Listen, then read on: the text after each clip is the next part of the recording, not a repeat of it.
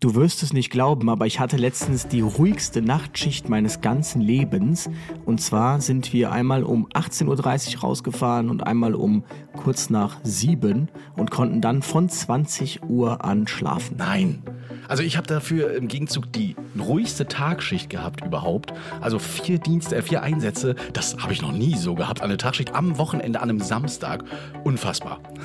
Ja, vor allem muss ich halt auch sagen, ich will jetzt, das ist natürlich wieder meckern auf hohem Niveau, aber gefühlt ist es ja so, dass man, also ich hatte die ganze Nacht Paras, ich bin alle vier Stunden aufgewacht, weil ich Angst hatte, irgendeinen Einsatz zu verschlafen. Es war quasi Psychoterror, uns keinen Einsatz zu schicken.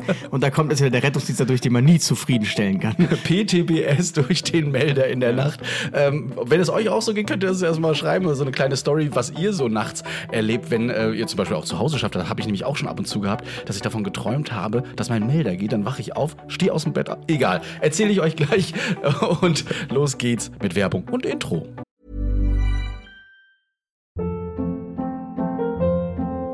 Hold up. What was that? Boring. No flavor. That was as bad as those leftovers you ate all week. Kiki Palmer here, and it's time to say hello to something fresh and guilt-free. Hello Fresh. Jazz up dinner with pecan-crusted chicken or garlic butter shrimp scampi. Now that's music to my mouth. Hello Fresh. Let's get this dinner party started. Discover all the delicious possibilities at hellofresh.com.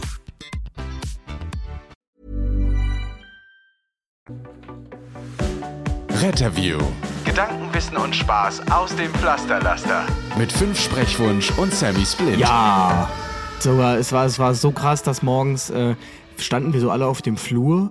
Also das musst du dir vorstellen, auf der Feuerwache, da war das, ähm, da stehen, da sind so, ist so ein Flur und auf beiden Seiten sind Schlafräume. Dann gehen da morgens so die Türen auf und dann gucken alle quasi so raus. Wie so Nachbarn.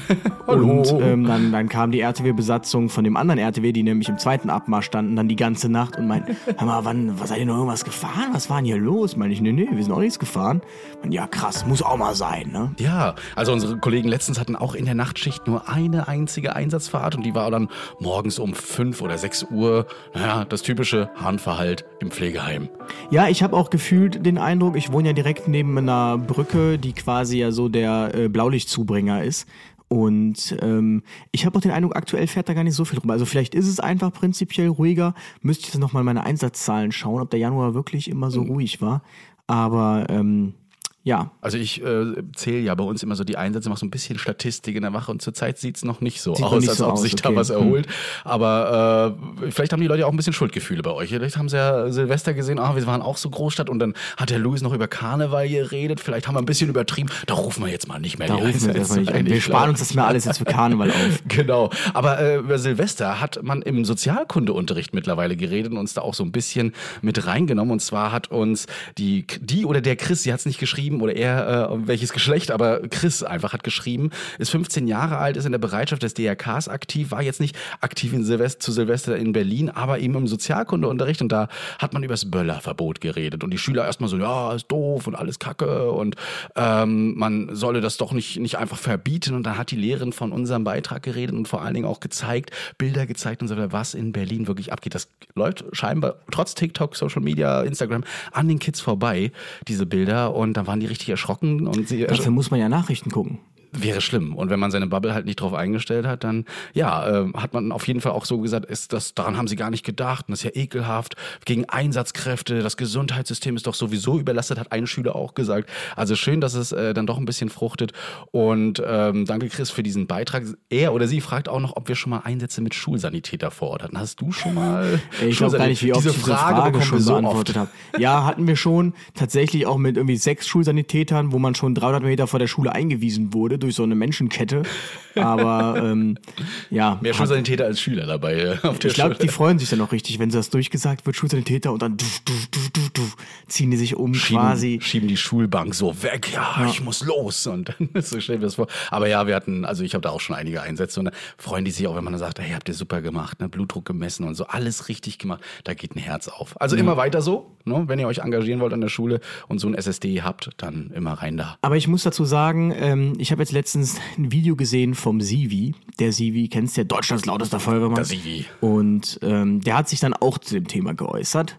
Und ähm, muss ich dann tatsächlich sagen, also also ich finde es erstmal natürlich gut, dass er sich dazu geäußert hat, aber ich habe das, glaube ich, auch in einem Einzeiler kommentiert.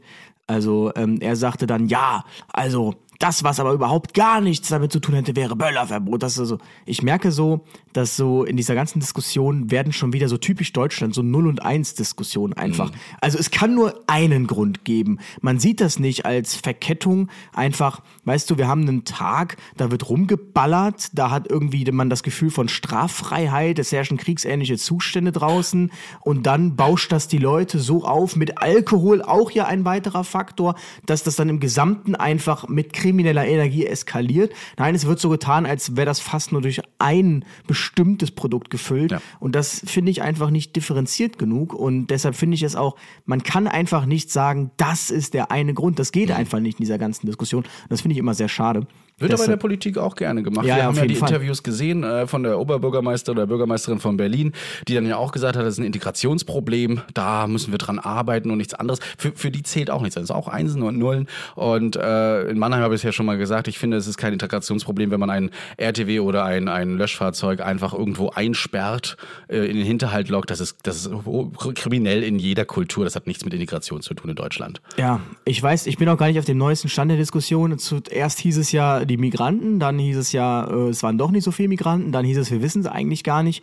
Und ähm, deshalb immer schwierig, diese, also das finde ich einfach so schade, selbst wenn man sich dazu äußert, das versuche ich immer in den Medienbeiträgen zu sagen, mhm. wenn dann so Fragen kommen, merken Sie das, das, äh, das und das passiert, dann sage ich immer, ohne jetzt das als den mich hier in Krösus darzustellen, aber ich sage dann immer, also aus meiner rein subjektiven Erfahrung heraus ist das so, ich kann das aber nicht objektiv durch Studien etc. belegen. Und wenn ich an also. einem Einsatz war, wo ich sehe, dass zehn Migranten auf meine RTW schießen, dann kann ich mich danach nicht hinstellen und sagen, es waren nur Migranten draußen, weil ich weiß nicht, was bei den 20, 30 anderen Einsätzen war. Also das finde ich einfach dieses Undifferenzierte, das, ja. das gefällt mir einfach nicht in dieser Diskussion. Deswegen auch die Diskussionen sollen jetzt Dashcams drauf. Das dient jetzt nicht darum, dass man jetzt sieht, wer was für kaputt gemacht hat, doch wer was kaputt hat das schon. Also wer sind die Straftäter? Es geht ja nur zur Dokumentation und herausfinden, wer der Täter oder die Täterin war. Und ähm, ich bin dafür tatsächlich. Ich, ich glaube, es gibt, da kann ja mal jemand schreiben, ich glaube, im Rheinkreis Neuss gibt es einen Intensivtransportwagen, der hat, glaube ich, CCTV. Zumindest stand mal so einer, oder es ist zumindest eine komplette Umfeldkamera, ja. weißt du? Wahrscheinlich ist es, ich glaube, es ist eine Umfeldkamera für Rückwärtsgang oder sowas, für Rangieren. Ähm, aber ich frage mich, also ich habe das auch mal in London gesehen an der Ambulance, so ein CCTV, warum das nicht sowieso schon Standard ist, dass quasi das gesamte Umfeld eines, ich meine, das ist ein behördliches mhm. Fahrzeug, Teil einer kritischen Infrastruktur, ein extrem wichtiges Ding und damit wird irgendwie umgegangen, als wäre das nisch. Genau, also der Datenschutz heißt es dann auch immer wieder und dann fühlen sich die Leute ja sehr beobachtet. Aber wenn man mal so ein bisschen durch Deutschland geht, es gibt ein paar Webseiten, da findet man wirklich jede einzelne öffentliche Kamera und in die kann man auch mal reingucken. Da äh, sind schon einige installiert und das, äh, das merken, die, merken die Leute auch nicht, haben ja auch kein Problem damit. Aber sobald ein Auto oder Wertgegenstand kaputt geht in einem Parkhaus, dann ärgert man sich, warum sind hier keine Kameras dann aufgebaut, wird hier der Tesla, ich Geld? Dann wird ja. der Tesla-Fahrer noch gesucht. genau, sogar Teslas haben das. Ja. Und ähm, ich weiß nicht, ich kann mich nämlich daran erinnern, dass wir mal irgendwo in der Straße standen und als wir runterkamen, war einfach der Spiegel abgetreten. Ja. Und da muss man sagen, wäre das CCTV gewesen, der irgendwie das Fahrzeug überwacht, wenn es nicht im Status 2 steht. Und ähm, das lässt sich ja alles einrichten. Und irgendwie an der Einsatzstelle im Status 4 und Status 8 vielleicht das Fahrzeug überwacht, dann hätte man das eben erstens vielleicht abschreckend und zweitens hätte man das aber auch natürlich den Täter dann aufgezeichnet. Und ähm, weil dann brauchst du schon richtig Energie. Wenn du sagst, okay, du mhm. siehst Kameras und musst dir jetzt überlegen, wie umgehe ich das, dass ich gesehen werde. Das schon. Das dann schon. muss man noch schnell nach Hause hochrennen, sich den Pulli überziehen und dann genau. will man ja wirklich auf Krawall gebürstet sein. Ähm, Fände ich auf jeden Fall sinnvoll die Frage ist natürlich, ob die Kostenträger das äh, finanzieren. Ja, das muss, also es gibt wohl schon Projekte, wo dann jetzt diese Bodycams beziehungsweise dann Dashcams eingerichtet wurden. Da können wir nur mal drauf hoffen, dass wir da schnell Ergebnisse bekommen, ob es auch geholfen hat. In Aachen haben wir es ja auch gesehen auf dem RTW. Da gibt es ja auch so, so einen ja, Panikknopf, wo dann Kameras angeschaltet werden, sobald ein Patient im RTW droht. Ne? Äh, Im Und, RTW, genau. Ja, genau. Äh, gibt es also auch. Da fühlen sich dann auch manche wieder beobachtet. Aber ja, Leute, unsere Sicherheit. Ne? Äh, letztens auch wieder auf einer Massenschlägerei und da hieß es plötzlich noch, es ist ein Messer im Spiel. Und wir waren schon da, haben noch gefragt, ist die Einsatzstelle sicher? Polizei war auch schon da. Und es hieß erst ja, bis es dann plötzlich hieß, es ist hier noch ein Messer irgendwie im Umlauf. Da ist man, da ist man dann noch, okay, wir nehmen Patienten jetzt mit, sacken den ein und gehen schnell aus dieser, ja, aus dieser Gefahrenzone erstmal wieder raus. Ne? Ich sag ja, Rostock ist ein heißes Pflaster. du bist jetzt ja endlich hier, also einige wissen es ja noch nicht, aber Louis ist mal ganz spontan hier. Warum eigentlich? Willst du es jetzt schon verraten? Ich ja. muss gerade überlegen, die Folge kommt. Morgen früh, also von daher ist das ja, dann ja, schon durch. Ja. Genau, also ich bin hier, weil ähm, wir, wir, wir, wir, nehmen ja Geld ein durch Social Media, muss man ja ganz klar sagen. ist ja so. bekannt, ja. Und ähm, man muss das ja nicht immer nur für sich einsetzen, sondern auch für gute Zwecke. Und ich habe damals, als ich in Aachen gefahren bin, entdeckt, also da, da habe ich zum ersten Mal Kontakt mit der Teddy-Stiftung gehabt und ähm, hab, fand das voll cool, dass irgendwie so Teddys für Kinder auf RTWs sind und habe dann aber auch festgestellt, das ist überhaupt nicht Standard. Also zum Beispiel in Köln ist das nicht standardmäßig verlastet, weil es muss Menschen geben, Firmen zum Beispiel, die das spenden. Und ähm, ich habe dann zum Beispiel 2018, glaube ich, 448 Teddys an die Feuerwehr Köln gespendet und die waren ruckzuck weg. Also Großstadtrettungsdienst Ja. halt, ne? Und das ist auch echt viel Kohle, muss man halt sagen. Ähm, und dann habe ich jetzt gesagt, okay, also ich versuche das so mit Städten zu machen, wo ich eine Bindung zu habe. Dann haben wir jetzt gesagt, okay, dann spenden wir mal der Feuerwehr Rostock. Und zwar nicht den Löschfahrzeugen, hoffentlich den RTWs. ähm, 112 Teddys. Genau. In der Hoffnung, dass es nicht 448 sein müssen, damit das eine Weile reicht, sondern ihr habt 10 RTWs oder was? Elf haben wir ja, Elf, genau. das sollte ja erstmal so elf, zehn RTWs pro RTW, das sollte ja erstmal hinkommen. Genau. Und ähm, Das ist super, weil meine RTW hat keine Kuscheltiere mehr. Ja, Wir- hoffentlich dann. Ja, auf jeden Fall. Ich werde dafür sorgen und das gleich auf die Bestellungliste packen, damit da was auf dem RTW wieder vorrätig ist und wir den nächsten Kids das geben können, weil ich hatte drei Kindernotfälle an einem Tag und nicht ein Teddy auf dem Auto. Aber der Ballon äh, mit dem Handschuh hat es dann auch erstmal gemacht. Ah ja, aber ähm, man muss halt sagen, genau diese Teddy-Stiftung, da muss man, ich habe auch mal versucht, das erst der Polizei Köln was zu spenden. Das Problem ist dann, die Polizei lässt das nicht zu, dass man denen was spendet, weil ähm, man ja durch irgendwie einen Vorteil haben könnte. Die sind da sehr schwierig. Ähm, und die, ähm, die, die Feuerwehr Rostock hat tatsächlich das dann jetzt dankend angenommen. Und ähm, genau, ich bin jetzt hier quasi, damit wir dann eine feierliche Übergabe äh, machen. Ich habe die Teddys jetzt nicht zu Hause, sondern ich bin quasi nur hier, um einmal ein Bild zu machen. Jetzt kann man sagen, okay, Tugude, sprich nicht darüber. Aber genau bei der Aktion ähm, denke ich mir halt, die ist ja halt darauf angewiesen, dass sie weiterläuft. Und wenn keiner weiß, dass es sowas gibt, dann ähm, läuft die Aktion auch nicht weiter. Deshalb hoffe ich, dass sich dann irgendwer jetzt hier in Rostock findet, vielleicht, der sagt, ja, mein, bevor ich das nächste Mal jetzt, keine Ahnung, den Mitarbeitern 50 Euro Gutscheine schenke, spende ich doch mal der Feuerwehr Rostock Teddys, tröste Teddys, kann jeder machen über die Teddy Stiftung und äh, das wäre auf jeden Fall cool, wenn diese Aktion dann weiterläuft. Ja, genau. Also Aufruf an alle Unternehmerinnen und Unternehmer und wer auch immer was hat, da immer was reinzuspenden. Ähm, die, äh, das, den Link zu den Toaster, den packen wir auch mal mit rein in Können die wir machen, Shownotes, ja. ja. Da könnt ihr mal reingucken, draufklicken, das vielleicht auch weiter teilen an Leute, wo ihr wisst, die tun gerne mal was Gutes und ähm, freuen wir uns auf jeden Fall. Ich mich vor allen Dingen so, ich sage jetzt mal im Namen eines Rettungswagens in Rostock, freuen uns auf jeden Fall drauf, dass äh, so eine Spende dann kommt, weil da haben schon viele Kollegen nachgefragt. Es hieß immer, wir haben keine mehr so richtig, ne? Ja, die muss man, das kostet halt alles Geld. Ne? Ja, und dass eine Feuerwehr das nicht einfach sich so gönnt, das kann ich auch verstehen. Und deshalb ist das ganz cool. Man bekommt eine Spendenquittung, also insofern lohnt sich. Äh, letzte Woche waren wir in Mannheim. Ne? Ihr habt es ja. Ja. gehört mit Kim Schiele und so weiter. Die Show war herrlich. Ich, äh, also ich hab's ja, die Zeit ging so schnell um.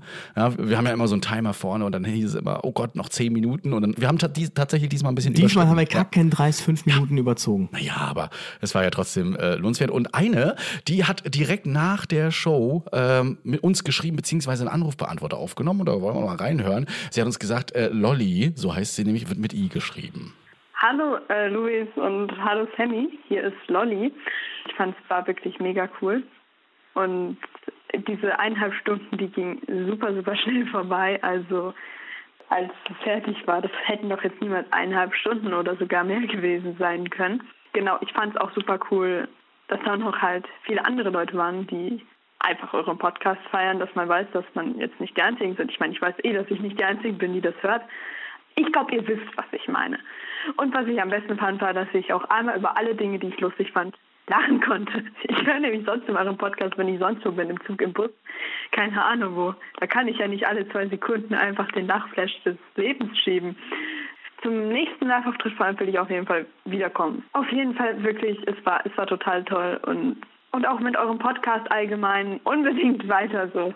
Ciao. Ja, vielen Dank, Lolly. Ich kann mich nämlich noch daran erinnern, ich habe das Buch unterschrieben und da war nämlich extra nicht mit Y. Beziehungsweise ich habe, glaube ich, einfach mit erst mit Y. Y, ich habe ja. mit Y unterschrieben, stimmt. Das Aber es war ihr dann egal. Hauptsache, man hat unterschrieben. Ja, das finden wir eben auch, dass wir so viele sehen. Auch ähm, das war das Einzige, wodurch wir die User erkannt haben, die Fans dann durch dieses reflektierende Schild auf den Police. Das war echt praktisch, Das war ja. wirklich praktisch, aber auch, dass so viele einfach mitgelacht haben. Man denkt ja immer so, man plant ja so den einen oder anderen Gag mit den Meldern oder so und denkt so, na, ob die das wirklich lustig finden. Und wenn dann alle plötzlich mitlachen. Ja. Ja. Oder der Helikopter und dergleichen. der- Also das ist auch deine Lieblingsstory, ne? Das ist die Lieblingsstory von Ja. den Geschichten. Die, die kennen wir ja schon aus. Also viele Dinge, das war natürlich auch ähnlich zur ersten Show. Also das sind nicht viele, aber einige. Ich meine, davon lebt das ja auch so ein bisschen. Wir gehen ja Mhm. nicht davon aus, dass die Leute wirklich zu jeder Show kommen.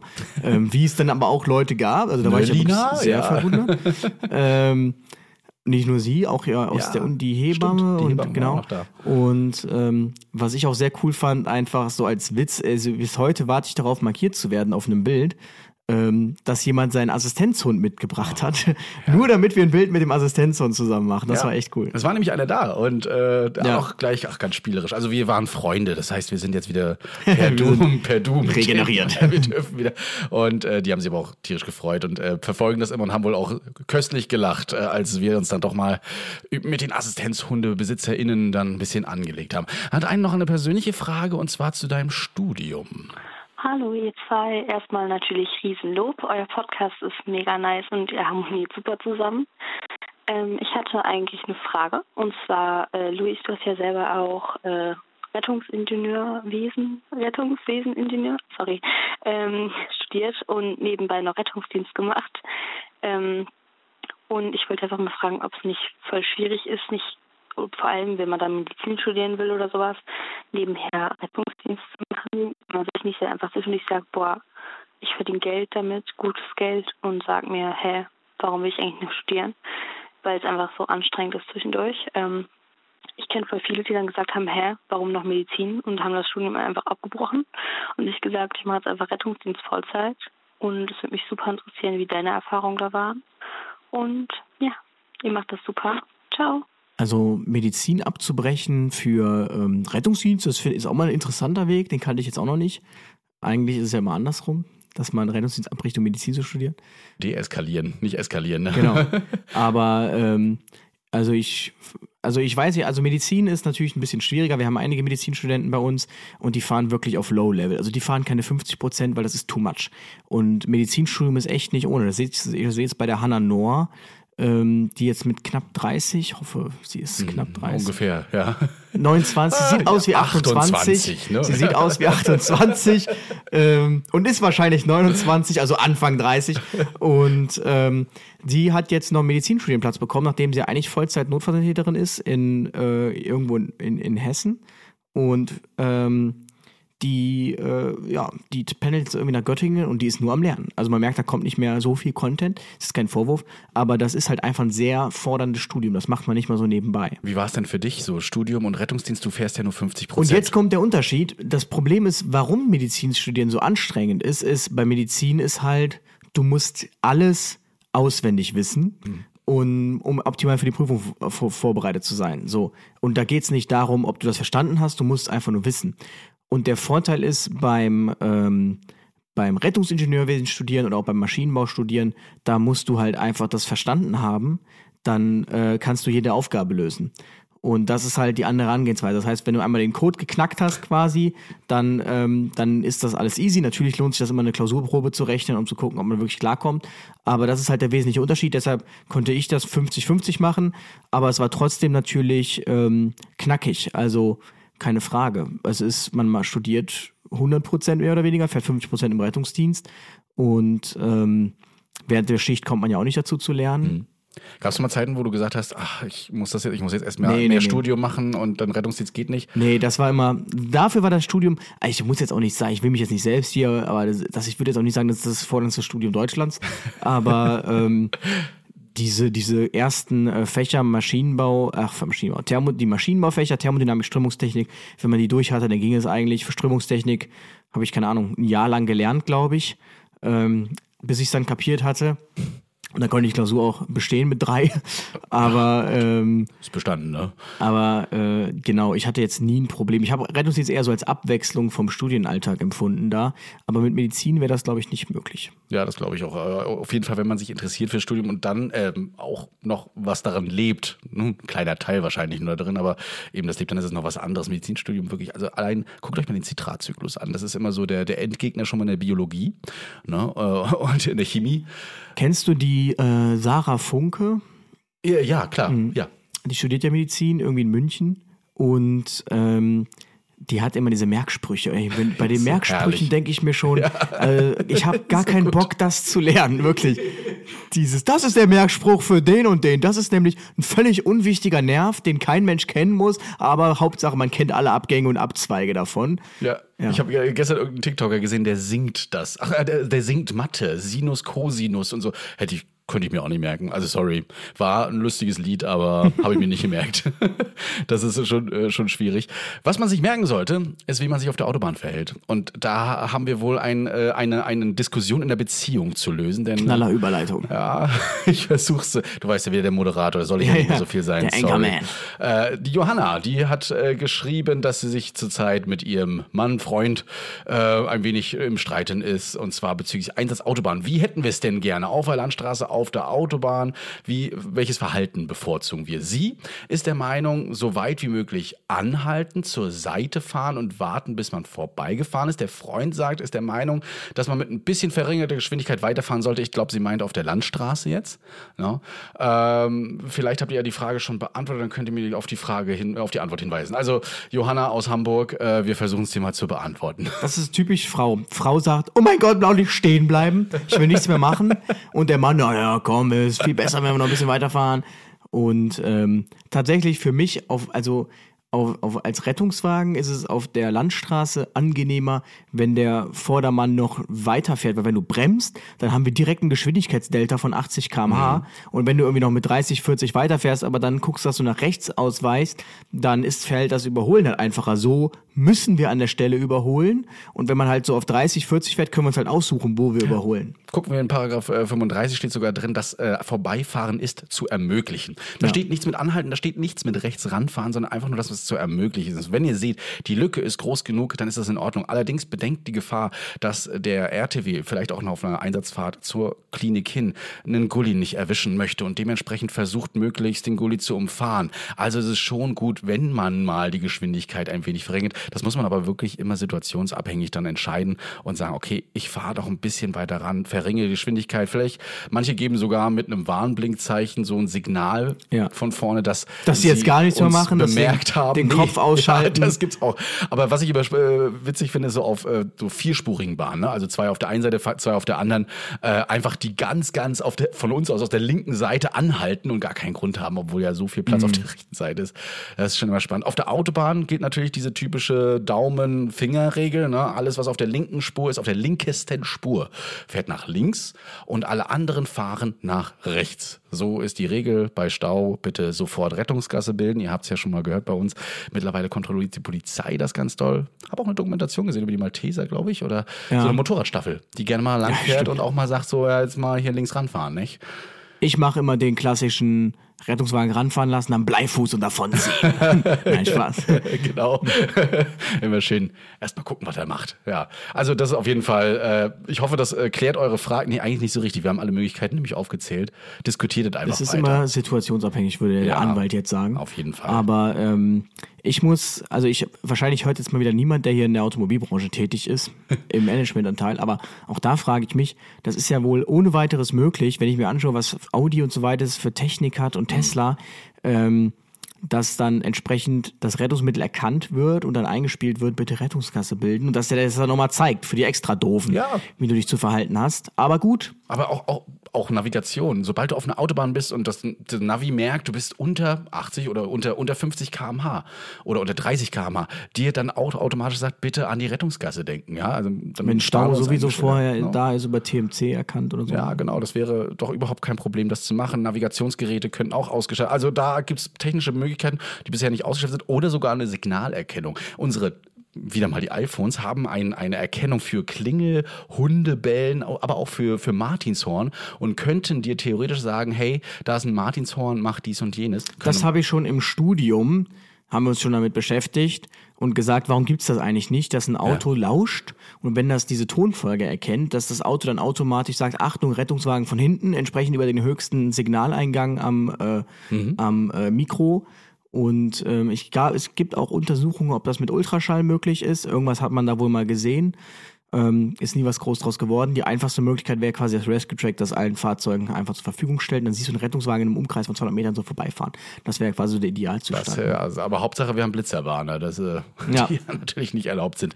Gut, ähm, wir wollen heute über ein etwas pikanteres Thema reden. Ja, ein bisschen äh, ausfallen, ne, bevor das kommt und macht euch wirklich gefasst. Ich glaube, da werden die ein oder anderen ähm, Augen nicht unfeucht bleiben äh, oder auch verärgert sein, die Köpfe rot. Die Zornesröte. Gehen wir kurz in eine Pause und hören uns gleich wieder.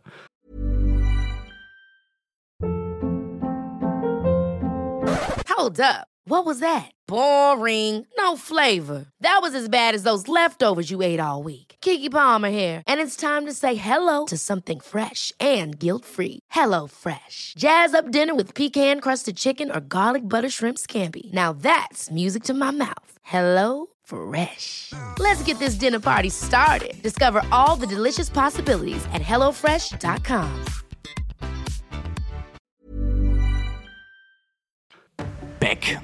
Da sind wir wieder zurück. Ich habe jetzt letztens ein Video auf TikTok hochgeladen.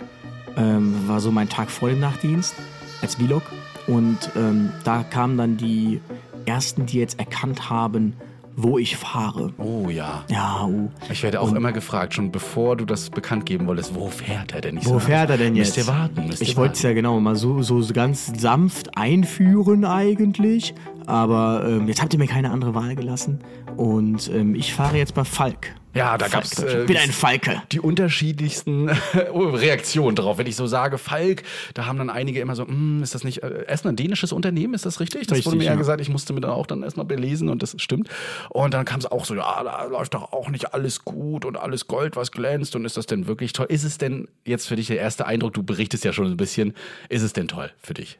Für mich ist es toll. Ja. Auf jeden Fall. Ich meine, es ist natürlich, ähm, das, das Problem ist halt immer, es ist wie auch bei den Hilfsorganisationen. Ja, nur weil ähm, der ASB äh, Frankfurt cool ist, muss nicht der ASB äh, Köln cool sein, jetzt mal so gesagt. Oder der MHD oder sowieso. Also die Hilfsorganisationen, ähm, die Ende, das, und das, das merkt man dann tatsächlich, wenn man dann mal in diese private Brille schlüpft und man aus dieser privaten Brille so auf die Sachen guckt, dann merkt man eigentlich, wie ich sag's mal vorsichtig, assi sich teilweise die Hilfsorganisationen verhalten. Wirklich. vorsichtig. Also, ja, aber ich sagte es vorhin zum Christian so, ja, nur weil die Tempelritter damals äh, hier Großes geleistet haben, die armen Samariter, ähm, glaubt man heute noch, man hat den Anspruch, dass man alles perfekt und toll macht und mit den Leuten umgehen kann, wie man Ja. möchte.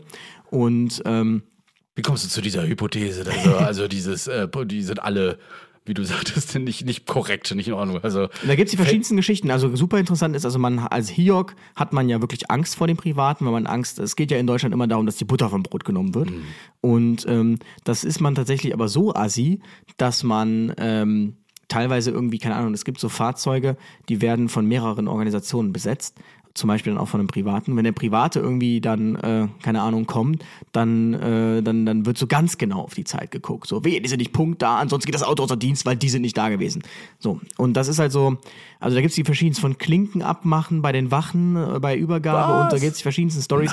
Und das, woran sich die Hioks dann immer klammern, ist der Katastrophenschutz. Aber wir und ohne uns geht hier gar nichts mehr. Und auch das denke ich mir, das ist einfach dreist, das an die Bevölkerung wirklich heranzutragen und wahrscheinlich auch an die Politik zu behaupten, ähm, der Katastrophenschutz hätte irgendwas mit dem Rettungsdienst zu tun. Also da muss man mir mal eine Liste geben, wie viele aus dem Hauptamt fahren denn im Ehrenamt und wie viele aus dem Ehrenamt fahren denn im Hauptamt. Also aus dem Ehrenamt im Hauptamt habe ich noch nie einen gesehen, sage ich ganz ehrlich, vielleicht einmal im Quartal.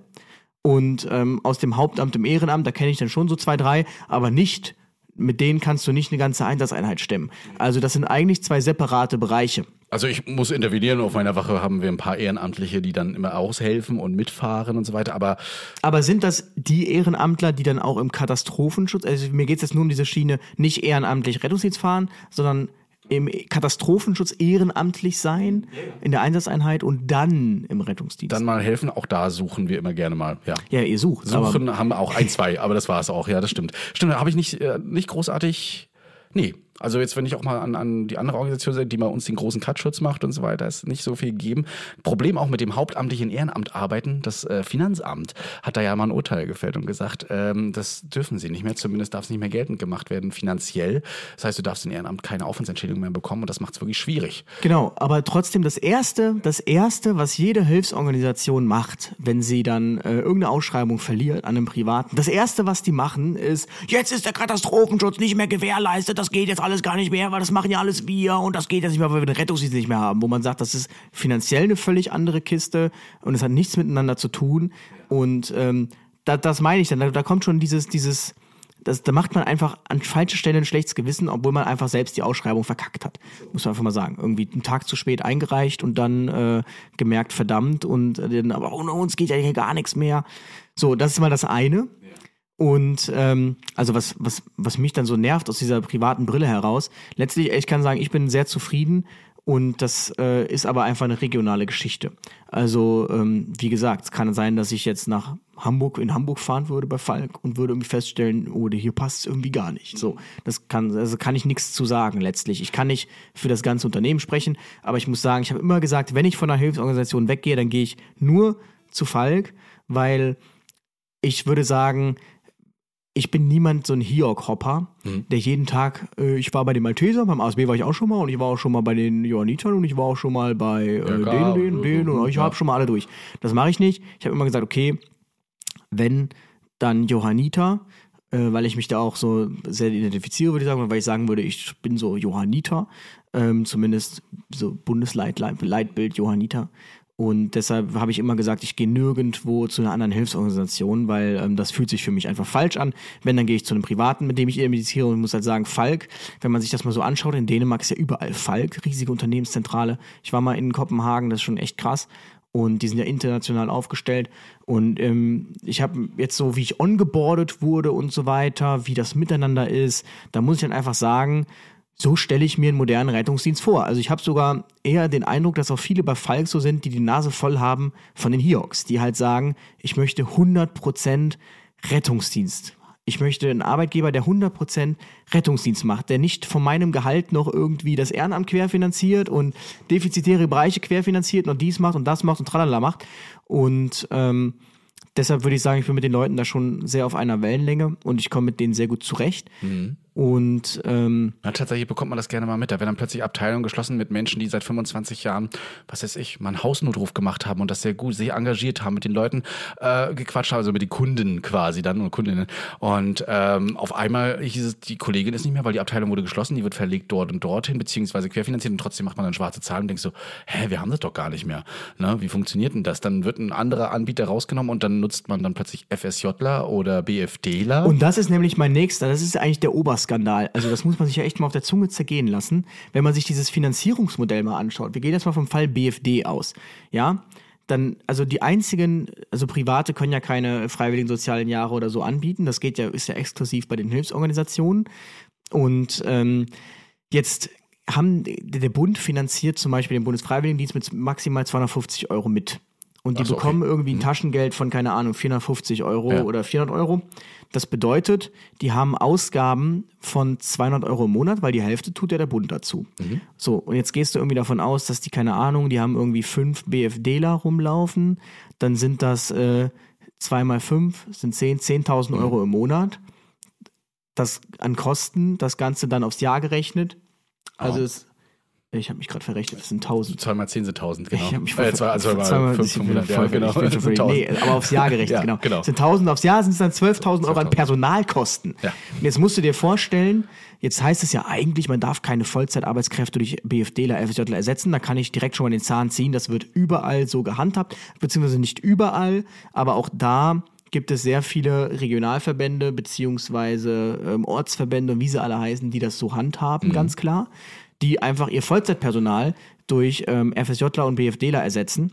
Du warst selbst mal einer, ne? FSJler? Ja, und bei mir war das halt auch so, ja. Dann machst du mal, mal Nachtdienste, dann wurden KTWs, die gar nicht im Bedarfsplan waren, hat man einfach mal on top gesetzt, gesagt, sollen wir nicht, ja komm, wir haben ja das Personal, wir zahlen da ja eh nichts für. Und äh, du arbeitest ja dann für einen Stundenlohn von 3,80 Euro, kann meinen Dienstplan kann ich auspacken. Da muss man mir zeigen, wo da die Vollzeitarbeitskraft KTW fährt. Ähm, da sind wir dann mit FSJ-Lern, zwei FSJ-Lern, wirklich von Montag bis Freitag ähm, KTW gefahren und dann halt alle zwei Wochen mal auch Samstagnacht.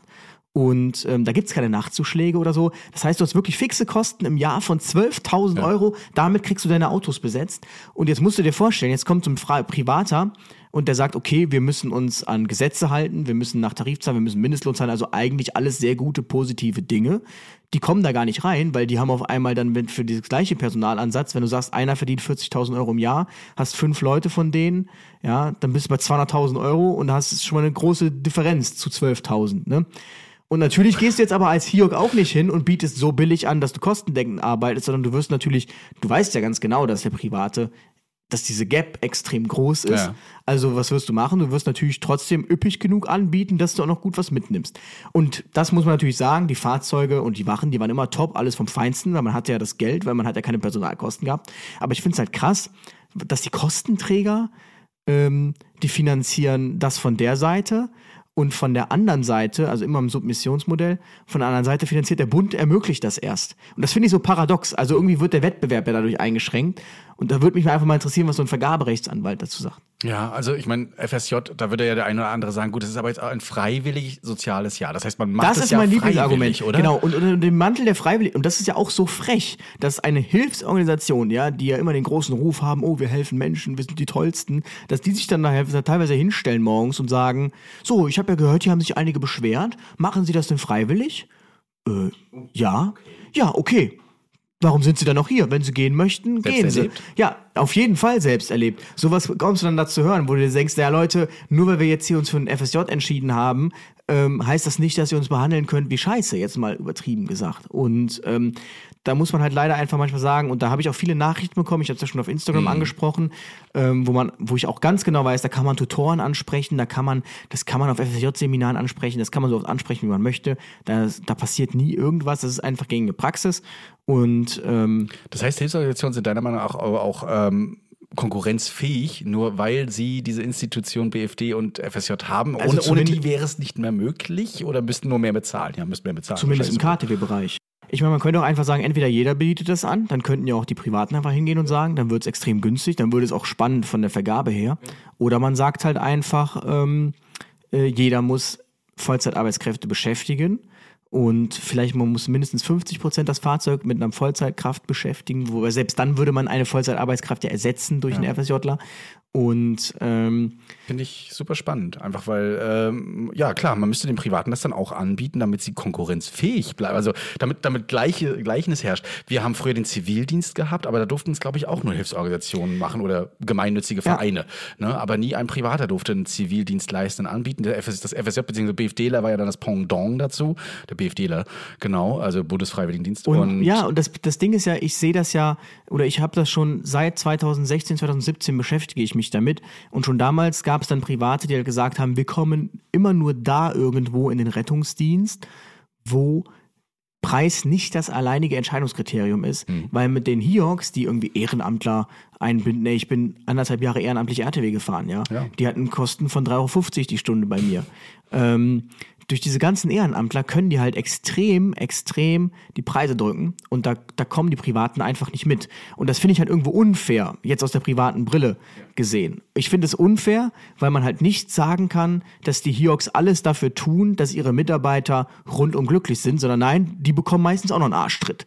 Und ähm, das finde ich einfach, das finde ich einfach schade. Und dann, ich denke, auch deshalb gibt es irgendwie auch vielleicht eine große Unzufriedenheit, weil sich viele denken, hör mal, ich bin hier irgendwie bei einem christlichen Arbeitgeber, keine Ahnung, aber irgendwie habe ich den Eindruck, mit, mit mir geht man jetzt nicht nach christlichen Werten um.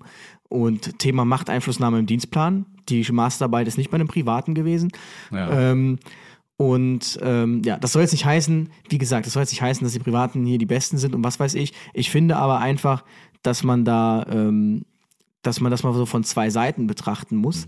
Und ähm, ich für meinen Teil bin auf jeden Fall sehr zufrieden, weil es, ja, wie gesagt, nette Kollegen, flache Hierarchiestufen, super cooles Onboarding-Programm. Ich will da jetzt gar nicht so sehr in die Tiefe gehen, aber denke ich mir, krass, wieso hatten wir das nie? Ich meine, ihr habt ja Careman, ja. ähm, ich, ja, Also ich sag jetzt Camera nur für alle, die das nicht wissen, ist bei uns das Dienstplanungsprogramm und Stundenabrechnungsprogramm. Also ich kenne immer Server File Not Found, Genau. aber ähm, Wir nennen es auch gerne das Gateway 500. genau, richtig. Jedes Mal, wenn du mal richtig was nachgucken musst, geht's einfach nicht. Ähm, anderes Thema. Aber ich habe halt jetzt auch festgestellt, es gibt auch gute Software, die halt einfach modern ist, intuitiver ist, auf derselben Oberfläche. Also das ist halt, da frage ich mich dann, man spart dann hier an der Stelle irgendwie und das sind dann wieder so Sachen, du merkst halt, wenn alles 100% nur Rettungsdienst, in den Rettungsdienst fließt, wenn man nur Rettungsdienst macht, dann kommt irgendwie mehr beim Mitarbeiter an. So. Und ähm, das ist so ein Vorteil, den ich sehe. Natürlich ähm, gibt es mit Sicherheit gibt's natürlich auch Nachteile. Und ähm, ich finde aber trotzdem einfach, das ist aber etwas, das betrifft fast exklusiv die Management- und Führungsebenen, wie so die, die Hioks so herabblicken auf ähm, die Privaten und teilweise auch auf die anderen Hioks so untereinander. Das finde ich einfach verwerflich, muss ich halt wirklich sagen. Und ähm, ich bin da mal gespannt auf den, den Mail-Terror, der jetzt losgeht. Ja, auf Wie jeden gesagt, Fall. ich war selbst, ich war selbst ehrenamtlich, bin nach wie vor Fördermitglied, weil ich hinter diesen Werten stehe, weil ich hinter dem, dem, dem Leitbild dann stehe. Und ähm, sicherlich ähm, ist eine Hilfsorganisation was, was super, sinn, super sinnvolles Konstrukt. Für mich muss ich es aber sagen, hat es jetzt ab einem gewissen äh, gewissen Punkt einfach nicht mehr so gepasst, weil ich halt wirklich sagen will, ich habe die Diskrepanz zu sehr gespürt aus, äh, auf der einen Seite hängt hier irgendwie das Leitbild und auf der anderen Seite bekommst du hier den Arschtritt, so, weißt du? Komm, ich äh, kenne aber auch private Unternehmen, äh, Rettungsdienste wie KTW-Unternehmen, die da teilweise den Druck, den sie ja zu spüren bekommen von der Öffentlichkeit, also von den öffentlichen, kommunalen äh, und, und so weiter, dass, dass die das auf die Mitarbeiter ablassen, dass da dann nochmal Druck gemacht wird. Du musst jetzt hier noch drei Touren machen, auch wenn du Feierabend hast, so nach dem Genau, Motto. das ist halt diese wirtschaftliche Komponente. Ne? Ja. Und ich muss halt auch sagen, also bei einem privaten jetzt KTW fahren würde ich jetzt auch nicht unbedingt wollen. Es gibt ja wirklich so Private, die machen nur KTW, weil ich glaube, da ist schon extrem Akkord, Akkord, Akkord, Akkord. Die haben zwar auch immer neuere Autos als wir, aber ähm, ja. ja, ich, ich weiß, was du meinst auf jeden Fall. Das ist dann in diesen Konzessionsmodellen. Und wie gesagt, ähm, das heißt jetzt für mich, dass das jetzt bei mir regional, da wo ich bin, passt das. Ja. Das heißt jetzt nicht, dass das äh, im Norden, Süden, Westen alles genauso gleich so ist. Aber ich denke, man muss im Rettungsdienst Deutschland nicht so viel Angst vor den Privaten haben, denn ich denke, die können noch mal so eine, die können den Wettbewerb noch mal ein bisschen spannender machen, weil irgendwann werden dann aus meiner Sicht auch die, die, die Hioks merken, okay, verdammt, die machen ja schon so ein paar Sachen gut, da sind wir noch ein bisschen hinten dran, das müssen wir jetzt auch mal anpassen. Und dann gewinnen ja letztlich alle davon.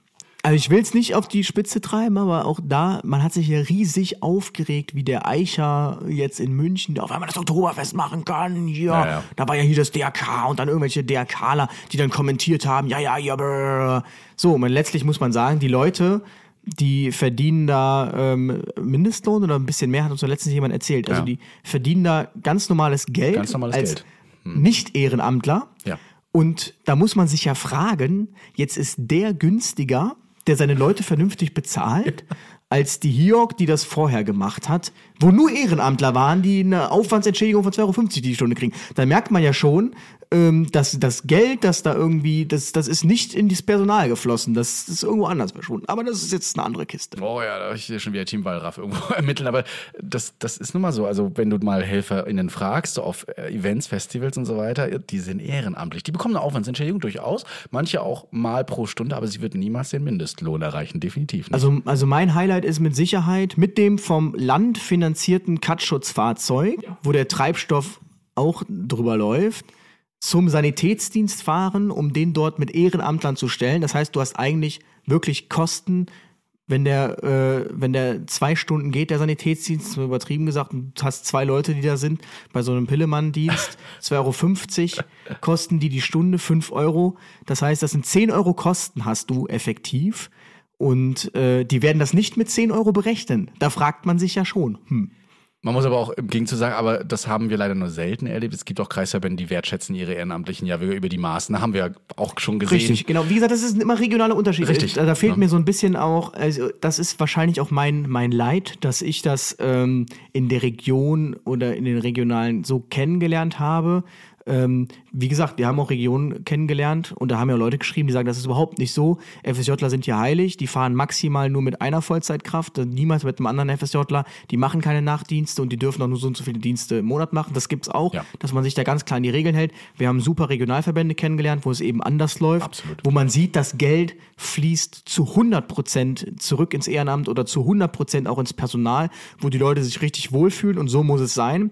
Aber ähm, Wir meckern zwar viel, aber man sollte sich das mal zu Herzen nehmen, auch mal in seinen eigenen Verband gucken, auch mal einige Sachen hinterfragen. Wir wissen, dass es schwierig ist, solche Sachen anzusprechen, aber sie müssen angesprochen werden. Und wenn ihr eins gelernt habt von uns, dann ist es auch mal peinliche Sachen oder, oder schwierige Sachen auch einfach mal zur Rede zu stellen. Und das sollte man durchaus machen, denn Ehrenamt sollte so gewertschätzt äh, werden, äh, genauso wie solche freiwilligen Dienste, denn ohne die kommen wir einfach nicht klar, sowohl in der Organisation, aber wir müssen eben auch ein Gleichnis schaffen für diejenigen, die wirklich Geld reinstecken. Und das haben wir ja, wie du schon sagtest, in München gesehen. Das sehe ich auch bei vielen anderen, die privaten Sanitätsdienststellen und da wirklich Kosten in die Hand nehmen müssen. Fahrzeuge selbst beschaffen, leasen, was auch immer, immer auf Trab halten. Da sind Kosten dabei, die könnt ihr euch manchmal gar nicht vorstellen. Also in der Wartung, in der Instandhaltung und so weiter. Und das sind wirklich Riesenbeträge, die müssen andere erwirtschaften und bekommen He-Orgs gerne auch mal vom Staate. Ja, genau. Und dann, dann aber auch da ist ja wieder, dann haben wir auch schon Verbände kennengelernt, die müssen Personal und Fahrzeuge gestellen. Ja. Und beides ist top. Und wir haben Verbände kennengelernt, die müssen nur das Personal bestellen. Und äh, das ist alles eine einzige Bruchbude. Da fragt man sich ja auch, was machen Ja. eigentlich die und was machen die so, ne? Und das ist eben eben der Punkt, wo ich mich frage, da würde ich mich jetzt aber zu weit aus dem Fenster lehnen, da frage ich mich halt, okay, ist vielleicht der Grund wirklich der, dadurch, dass man als Hilfsorganisation alles anbietet, Hausnotruf, Menüservice, ähm, äh, hier, äh, was, was machen Kitas und äh, Rettungsdienst, Katastrophenschutz und und und und. Ausbildung, ja. Hm? Ist man da vielleicht zu sehr unter Zwang, so viel quer zu finanzieren einfach, dass man das gar nicht Geld, das Geld kann man nicht in einem Bereich halten. Man merkt irgendwie, verdammt, da müssen wir eigentlich präsent bleiben, sonst gibt's auch von oben Ärger. Da müssen wir halt jetzt das Geld, was wir hier mehr erwirtschaften, müssen wir halt darüber fließen lassen.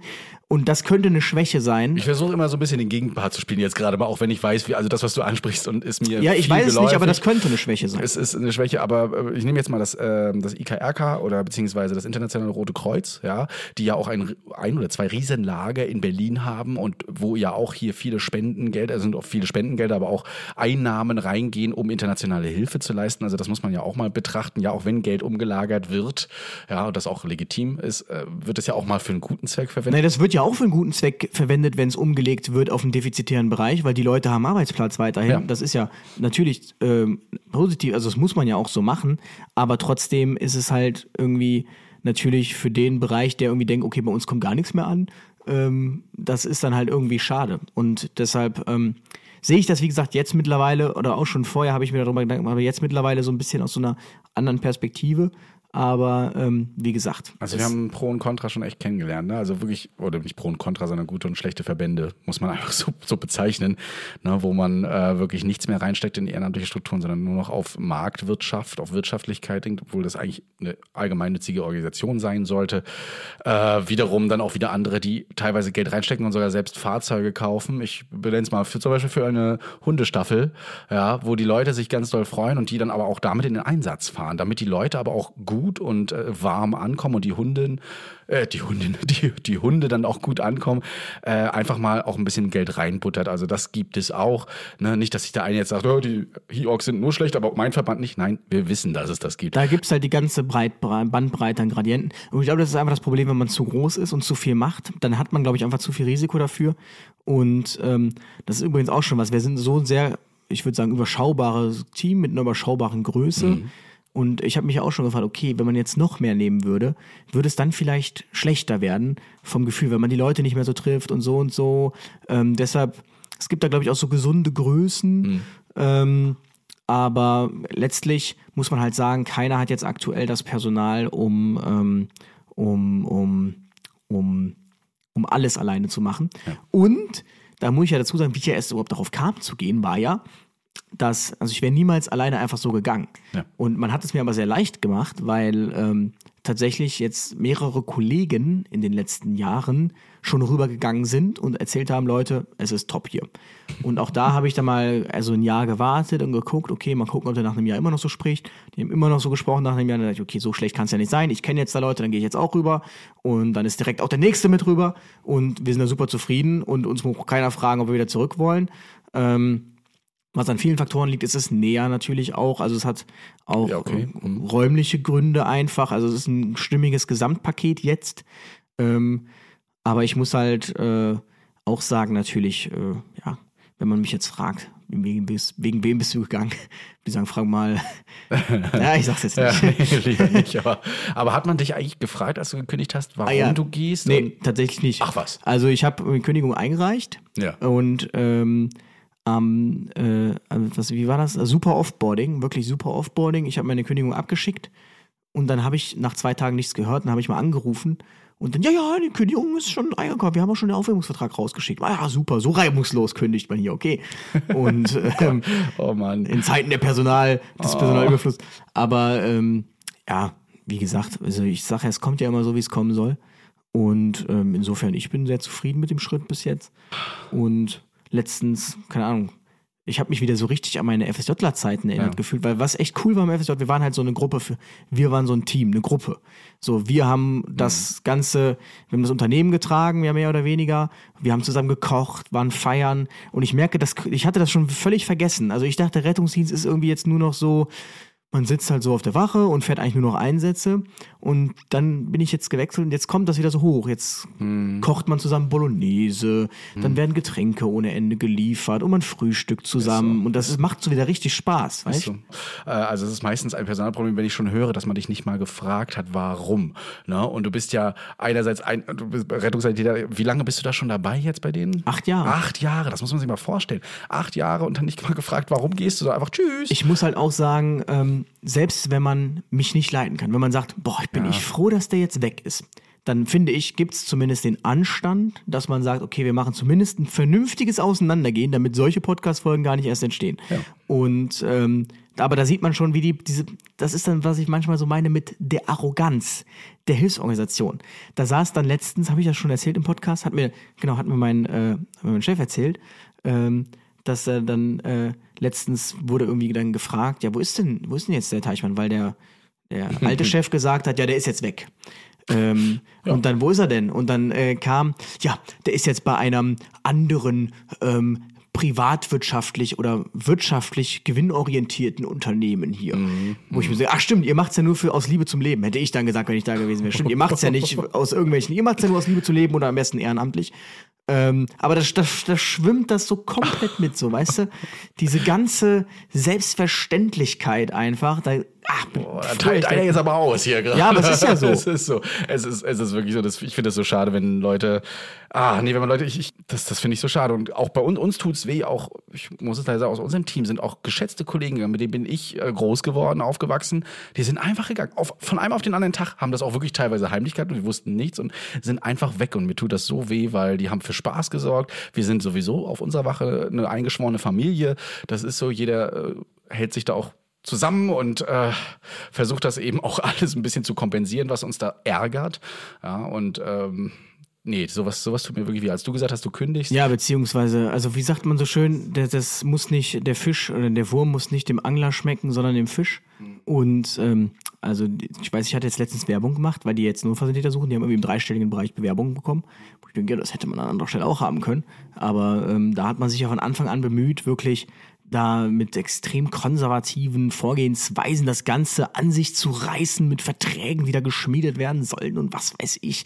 Ich gesagt habe, Leute, vergesst das, ich unterschreibe gar nichts.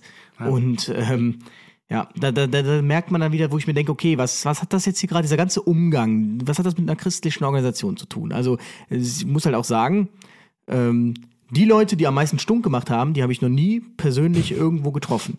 Die haben mich nie persönlich kennengelernt, mit denen habe ich nie persönlich irgendwas gemacht. Nie. Ähm, Das ist nie passiert. Das ist alles immer so aus Hören, Sagen heraus gewabert und entstanden. Und du weißt ja, das war, ey, die letzten Monate waren auch so anstrengend, Ja, habe ich gemerkt. So, so müßig. Und ich habe dann irgendwann, weiß ich nämlich noch ganz genau, also die Bundesgeschäftsstelle Jonita ist ja wirklich eins mit Sternchen ja, top. absolut. Also Und ähm, da ist genau das, was ich mir unter Johanniter vorstelle, ist genau da. Ich meine, da muss es sein, es wird von oben nach unten getragen, es kommt nur leider, da kommt's an, auf der anderen Seite vielleicht eher weniger. Aber ähm, die sind ja wirklich top. Ja. Und ähm, ich weiß nicht, ich habe dann da mit jemandem telefoniert und gesagt, hör mal, also ich schlafe jetzt auch mittlerweile schon schlecht, das ist mir alles zu viel, dieses ständig, hörst du dann zwei Tage später, der hat sich jetzt darüber aufgeregt, dass man mit dem nicht gesprochen hat, weil eigentlich wäre ja der richtige Weg gewesen, erst mit dem zu sprechen, damit der mit dem spricht und der mit dem spricht, Linienorganisation. Und ähm, Dienstwege, ganz schlimm teilweise in, in manchen Sachen. Also, oh, nee, da, da, also was, was mir der die BFG, also der Bundesgeschäftsstelle mal gesagt hat, wir, wir sind so weit entfernt von dem, was da an der Basis funktioniert, also passiert, wir, wir erleben das ja leider nicht. Dementsprechend ist es für uns manchmal nicht greifbar und das tut uns so leid. da musste dann erst, da musste man sich dann erst selbst entlarven, damit es greifbar wurde. Die Geschichte kann ich jetzt nicht erzählen. Nee, das kann man aber genau, es war wirklich so, dass ja gut, der Louis und Christian, die regen sich halt so ein bisschen auf. Und dann auf einmal war es dann schwarz auf weiß. Oh ja, verdammt, da müssen wir was tun. Aber ähm, wie gesagt, ja, also wir sind ja viel rumgekommen und ähm, ich habe echt so festgestellt, okay, als ich zum Beispiel, als wir in Niedersachsen waren auf der Interschutz, also die Jonita Niedersachsen, den Pressesprecher da, Herrlich. den Landespressesprecher, haben wir eine Instagram-Gruppe dann einfach gehabt und kurz, und dann hat er uns irgendwas geschickt, mal hat uns Quatsch, das ja. mal angeschaut und einfach super cool. Genau so stelle ich mir Jonita vor, Jonita Dresden, genauso stelle ein ich mir schönes Networking auch vor vor, ja. Man hat ja einfach mal auch was anderes von den Johannitern kennengelernt und dachte, okay, es ist nicht überall so wie in dem und dem Verband. Na, äh, da ist, äh, es gibt Hoffnung. ja, wir, wir müssen es ja nicht, aber ihr merkt es ja auch, ich darf auch auf der Wache nichts posten. Das sind Kommunikationsschwierigkeiten, das sind Probleme, die ich, äh, die ich persönlich nicht als Probleme sehe, ja, sondern als verpasste Chance. Denn ähm, man kann, und das, das ist mal so ein Tipp für alle Unternehmen, ihr könnt so, so viele Instagram-Accounts haben und die so toll machen mit so tollen Menschen, die Pionier Dresden erleben es zum Beispiel immer wieder. Die machen so aufwendige Videos, Songs und so weiter, aber die Zahlen gehen nicht hoch. Es ist ein Unternehmen, es ist äh, Unternehmen in Anführungsstrichen, es ist ein Verein, es ist, ist nicht authentisch. Die wollen wirklich die Leute dort mit Private Accounts oder was auch immer und diese Influencer, so nennt man sie dann. Und nur mit denen geht das richtig rund. Berufsbotschafter. Ja, Berufsbotschafter, Markenbotschafter, wie man es auch mal nennt. Na, aber nur mit Werbung und diese, ach, ja, dieses Corporate Design Identity, das funktioniert auf den sozialen Medien nicht. Das machen diese Algorithmen auch wirklich weg. Na, das kriegen die richtig mit und ja, ähm, halten einen dann auch leider runter. Oder die Leute klicken es einfach weg, weil sie sehen, oh, Werbung. Hm. Ja, und wie gesagt, das war jetzt hier, ähm, bevor jetzt hier die ersten Schüsse schon heiß tippen, das war jetzt hier kein, kein, kein Hiok-Bashing, aber auch das habe ich an einer Stelle gehört, als ich dann sagte, ja, guck mal, der ist gegangen, der ist gegangen, der ist gegangen, also irgendwas läuft doch gerade nicht so rund. Naja, gut, aber ähm, meistens die, die gehen, die wollte man ja eh nicht halten. Wo ich mir dann so denke, also genau diese Arroganz ist das Problem. Genau diese Arroganz ist das Problem. Sozusagen, es, es gehen immer nur die Schlechten und es kommen immer nur die Guten. Und ähm, ich denke, da muss man sich als Hilfsorganisation, wenn man in die Zukunft modern auftreten möchte, muss man sich wirklich fragen, okay, ähm, geht's wirklich, sind wir die Einzigen, die es perfekt können oder können wir vielleicht da an einer Stelle oder anderen Stelle Synergien entwickeln? Geht's gemeinsam vielleicht besser? Und ähm, da sind leider sehr viele, also ich sage immer irgendwie, es kommt mir manchmal so vor, als würden die auf der Mittelspur fahren und gar nicht sehen, dass sie rechts und links überholt werden, weil sie so sehr mit sich selbst beschäftigt sind, so sehr im Genau, Diskutieren. man steht sich selbst im Wege. Ja. Auch größtenteils. Und ähm, auch, auch in seinem Kram oder seinem, wie du schon sagtest, in seiner Arroganz. Das, und viel mehr Kommunikation, viel mehr reden miteinander. Und bitte nicht immer nur über diese Di- Dienstwege und hintenrum und haben sie gehört, redet doch einfach mal mit den Leuten persönlich, auch mit den Geschäftsführern, was auch immer, den Influencern. Das tut sonst arg weh und kann auch mal in die vollkommen andere Richtung gehen. Ähm, ihr merkt es ja jetzt. Also die Folge ist wirklich hart. Wir haben lange gewartet drauf. Wir haben es ja noch ein bisschen verschoben nach Das, hinten. das kam jetzt erst, egal wann ich irgendwo bin und ich treffe jemanden, ähm, sagt er mal, hör mal Luis, ich hab jetzt gehört, du bist da und erzähl doch mal warum. Und ähm, tatsächlich war jetzt wieder feiern, dann habe ich auch jemanden getroffen, der meinte, ja, ich bin hier, ich bin Notsan Auszubildender und ich feiere auch hier bei, äh, bei Falk. Ja, das ist super cool. Da hat er mir direkt irgendwie gezeigt, dass die einen coolen Einsatz hatten. Dann hat er wieder ein Bild gemacht irgendwie, keine Ahnung, und es dem Chef geschickt und der Chef hat geantwortet, ich bin stolz auf euch. Und dann dachte ich mir so, ja, krass, genau das ist Ja, das. genau, das so ist kriegt es. man seine Mitarbeiter, so hält man die. Und ähm, ich denke, deshalb wäre vielleicht so ein, so ein Austausch einfach mal, wenn man sich mal so einen runden Tisch setzt, so ein bisschen über den Tellerrand guckt, vielleicht gar nicht so verkehrt, Hm. Um sich, äh, um sich weiterzuentwickeln. Auf jeden Fall eine Erfahrung, die ich mitnehmen werde. Mach, mach das auf jeden Fall. Nutzt das gut und äh, berichte uns immer mal wieder davon. Ähm, ja, wie gesagt, kommuniziert da draußen immer mehr und ähm, für diejenigen, die sich immer noch bewerben wollen im Rettungsdienst, ja, also lernt es selbst kennen, bleibt immer so offen und stellt euch nicht unter den Scheffel. Wirklich, Was man tatsächlich aber ganz klar sagen muss natürlich, also was die Jonita können. Also die haben Top-Tarifvertrag. Ja. Also deshalb, wenn ihr euch irgendwo bewerbt, dann bewerbt euch bei einer Hilfsorganisation bewerben wollt oder es gibt nur die HIOC bei euch, dann bewerbt euch bei der JUH, weil da kann ich euch sagen, also der Ver- Tarifvertrag ist eins mit Sternchen. Also ich glaube, da kommt sogar das DRK nicht dran. Also die Zahlen top, ich, 100% Weihnachtsgeld und diese ganzen Geschichten, da sind schon echt gute Dinge drin, Dinge drin, vermögenswirksame Leistungen und und und und und. Könnt ihr übrigens auch einsehen. Also es gibt äh, tatsächlich öffentlich einzusehen. AVRJ einfach mal eingeben, dass der Tarifvertrag, das Tarifwerk drinne, ebenfalls die Entgelttabellen. Und äh, da dürf, kann man offen reden drüber, weil Da habe ich mich auf jeden Fall auch, das muss ich ganz klar dazu sagen, bevor es direkt heißt, ja, der wurde gekauft. Da habe ich mich auch voll verschlechtert tatsächlich. Also Hm. ich glaube, ich habe irgendwie, ich glaube, ich weiß es gerade nicht, 50 oder 40 Prozent Weihnachtsgeld, wenn überhaupt. Ah, okay. Und ähm, im Bruttolohn sind da RS auch ein bisschen niedriger eingruppiert. Man merkt halt, okay, das muss halt erst erstmal anlaufen. Das ist auch kein so altes, etabliertes Unternehmen in Deutschland. Mhm. Das muss jetzt alles kommen irgendwann. Aber ich muss halt sagen, und das ist ja schon bezeichnend, ähm, und das liegt jetzt nicht daran, dass ich irgendwie hier äh, reicher Influencer bin, aber ich habe gesagt, diese 100 Euro, die zahle ich gerne dafür, die ich ja jetzt weniger dann verdiene zum Ja. Beispiel, die zahle ich gerne dafür, einfach, dass ich meinen Seelenfrieden habe. das ist so. Du kannst Und- nicht alles mit Geld kaufen. Geld spielt schon mal eine Rolle, aber nicht alles immer. ne? Das Ich bin froh, dass ich nicht in einem toxischen, in einem toxischen Arbeitgeber-Chef bleiben muss, äh, äh, sondern dass ich die, die, die, die, mir das finanziell erlauben kann, dann quasi auch auf diese 100 Euro zu verzichten. Ich weiß, das kann nicht jeder. Ja. Und äh, ich weiß auch, Standort ist auch schwierig. Und das war ja auch ein Punkt. Man hat ja gesagt, ja, hör mal, Luis, dann ist ja wenigstens, das muss man ganz ehrlicherweise auch sagen, man ist ja wirklich von ganz oben dann auch auf mich zugekommen und gesagt, hör mal, wir können doch gucken, du kannst doch äh, dorthin gehen, dorthin gehen. Und da war halt auch dann mein großer Punkt, dass ich gesagt habe, das ist halt einfach zu weit weg. Aber das muss man ehrlicherweise okay. natürlich sagen. Also ähm, sicherlich hätte ich jetzt gesagt, okay, ich ziehe nach Hannover, dann hätte man da sicherlich was gefunden. das wäre dichter dran, zumindest zum Podcast aufnehmen. Schön, ja. Zum Podcast, wieso Dichter? Ah, bei dir. Ah, ja, ja, bei ja, dir, genau. stimmt. Und näher an der Hinterschutz. Ja, genau. Also das lag natürlich auch ein Stück weit an mir, einfach regional gebunden oder wirklich lokal gebunden. Und ähm, ja, aber es, es ist anders auf jeden Fall, aber es ist halt auch irgendwie, irgendwie cool. Zum Abschluss äh, eine kleine Story noch wieder aus meinem Einsatzleben. Wusstest du, dass wir uns ähnlich sehen? Wir zwei. Hat äh, zumindest ein Patient unter Ketamin gemeint. Oh der, der hat, also äh, Armbruch beim Handballspiel tat mir auch so leid, weil er ja wirklich gut dabei ist und aufsteigender Ast und so weiter. Und äh, den haben, mussten wir leider mit Ketamin und äh, Dormicum ein wenig äh, ins Traumland jagen. Und als er so aufwachte im Rettungswagen, sagte er so, Entschuldigung, aber wissen Sie, Sie sehen so aus wie, ich zeige Ihnen das mal, holt sein Handy raus, zeigt mir wieder einen Post von Nee. dir. Und so, so, ja, und der, und der macht mit so einem anderen Knilch, macht der immer einen Podcast und das höre ich mir gerne mal so an, wenn ich aus Neubrandenburg nach Rostock komme. aber du hast doch gerade eine ähnliche Frisur wie ich. Ach so, ja, na ja gut, die sind wieder einfach nur kürzer geschnitten, aber das war so und dann habe ich nur so das, das, die Maske so runter, ich so, dieser Knilch, ey, träume ich gerade, was ist denn das für ein Stoff, den du uns gegeben hast und ja, äh, von uns hat er auch immer geredet, er immer in der dritten Person. Naja, aber das war auf jeden Fall nochmal so ein kleines lustig. Highlight, also unsere Patienten, die mittlerweile uns auch dann immer mehr kennen und erkennen, ja, immer wieder schön. Äh, Kim übrigens, Kim. ja. Hat sich das Kreuzband Gute. Besserung. Ja, gute Besserung. Wenn sie es hört. sagen. Ich weiß nicht. Vielleicht hört sie es ja. Wir haben viel Zeit jetzt. Wahrscheinlich ist die Podcast-Folge schon mittlerweile lange unterbrochen und die Leute tippen sich gerade die Finger. Jetzt hast du ich Hobby. Und Sache ist, ich finde es schön, wenn es jemand nicht bestätigen kann, weil das zeigt ja dann zum Beispiel, dass es halt nicht überall gleich ist. Und das ist es ja, wie, wie festgestellt, auch schon nicht. Aber ich denke halt, ähm, angegriffen fühlen sich ja meist nur die, bei denen halt diese Probleme irgendwie offen liegen. Und die, die halt sagen, ich weiß gar nicht, wovon die reden, die regen sich auch nicht auf. Weil, ähm, Getroffene Hunde bellen und äh, falls ihr bellen wollt, info.redaview.de. Wir sind für einen konstruktiven Austausch immer gerne zu haben und äh, konstruktiv, Betonung auf konstruktiv. die nächste Folge besteht wahrscheinlich nur noch aus äh, E-Mails Mails daraus. Ja, genau.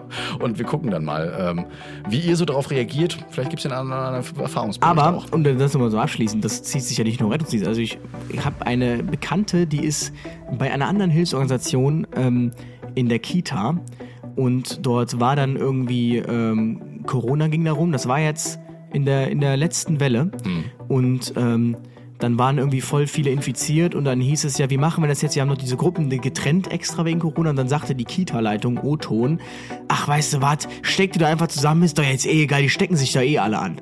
So, und dann denkt man sich, ah ja, okay, da sind wir wieder bei den Christlichen. Und alle wissen wir schon mal, jetzt können wir schon mal eingrenzen. Und das hätte ich dann wieder bei einem Privaten erwartet, weißt? Ja. Naja, Naja, äh, Anderes Thema. wir sind gespannt, wie es so nach einem Jahr ist. Wir äh, speichern uns das mal hier so. Heute der 22. Januar am Morgen, wenn ihr es hört, der 23. und dann in einem Jahr gucken wir uns das nochmal an, ob Gucken du wir so mal genau so denkst noch. Mein größter Fehler. Sorry. Auf Knien Nach stand er vor den Türen. Und dann wurde ihm die Podcast-Folge vorgespielt. Ja, oder vielleicht haust du auch die Thesen ran. Ich weiß es nicht. Also mal gucken. Wir sind gespannt. Ähm, ja. Sagt uns eure Meinung und ähm, quatscht sie uns auch drauf. 0381 873 98112. Könnt ihr euch auch auslassen. In diesem Sinne, viel Spaß äh, dir noch in, ach nee, auf die Heimreise jetzt äh, aus Rostock wieder nach Köln. Und, Sechs Stunden. Ja, Ich höre mir den Podcast selbst mal an und ich höre mal, wie, wie hart es klingt. Ja. Aber wahrscheinlich klingt es härter, als es gemeint wahrscheinlich kommt da so eine E-Mail, nimm's raus. Nein. Genau. Wir müssen nochmal neu aufnehmen, Christian. Das geht nicht. Okay, Luis, danke, dass du da warst. Und Bitte, bitte. Bis dann. Ciao, ciao. Retterview Gedanken, Wissen und Spaß aus dem Pflasterlaster. mit fünf Sprechwunsch und Sammy Splint.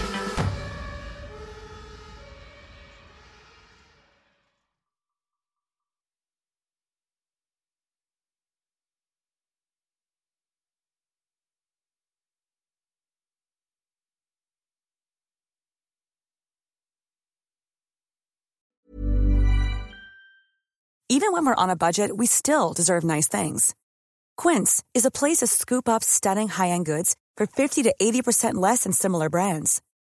They have buttery soft cashmere sweaters starting at $50, luxurious Italian leather bags, and so much more. Plus, Quince only works with factories that use safe, ethical, and responsible manufacturing. Get the high-end goods you'll love without the high price tag with Quince. Go to quince.com slash style for free shipping and 365-day returns.